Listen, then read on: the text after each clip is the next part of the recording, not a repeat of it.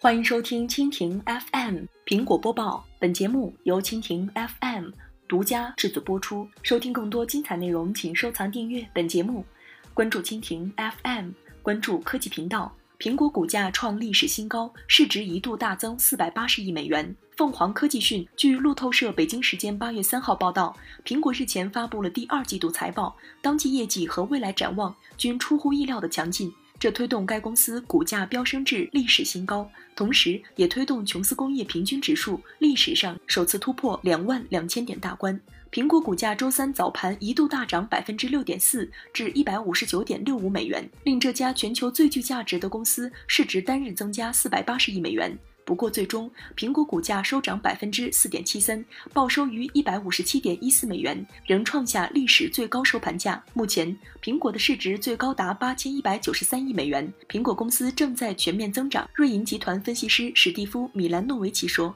至少有八家商券在财报发布后，苹果股票的目标价。”其中，巴克莱银行更是直接将目标价提升了二十三美元至一百四十六美元，各投行给出的目标价中值为一百六十五美元。苹果周二给出的第三季度展望要好于预期，这显示出即将发布的十周年版 iPhone 将照常上市。市场预计，苹果将在最新款 iPhone 中采用更高分辨率的 OLED 屏幕，另外还将配备更先进的触控屏技术、无线充电技术，这让该机的价格有望达一千美元。第二季度，苹果 iPad 销售意外实现反弹，同比增幅达百分之十五。当季，苹果还实现了 iPhone 历史总销量破十二亿的里程碑。排除中国，苹果来自新兴市场的营收同比增长了百分之十八，仍然是一大亮点。不过，在大中华区，苹果的营收连续第六个季度出现下滑，原因是许多用户转向了本土手机厂商。虽然大部分分析师表示，竞争日益强烈的中国市场和快速饱和的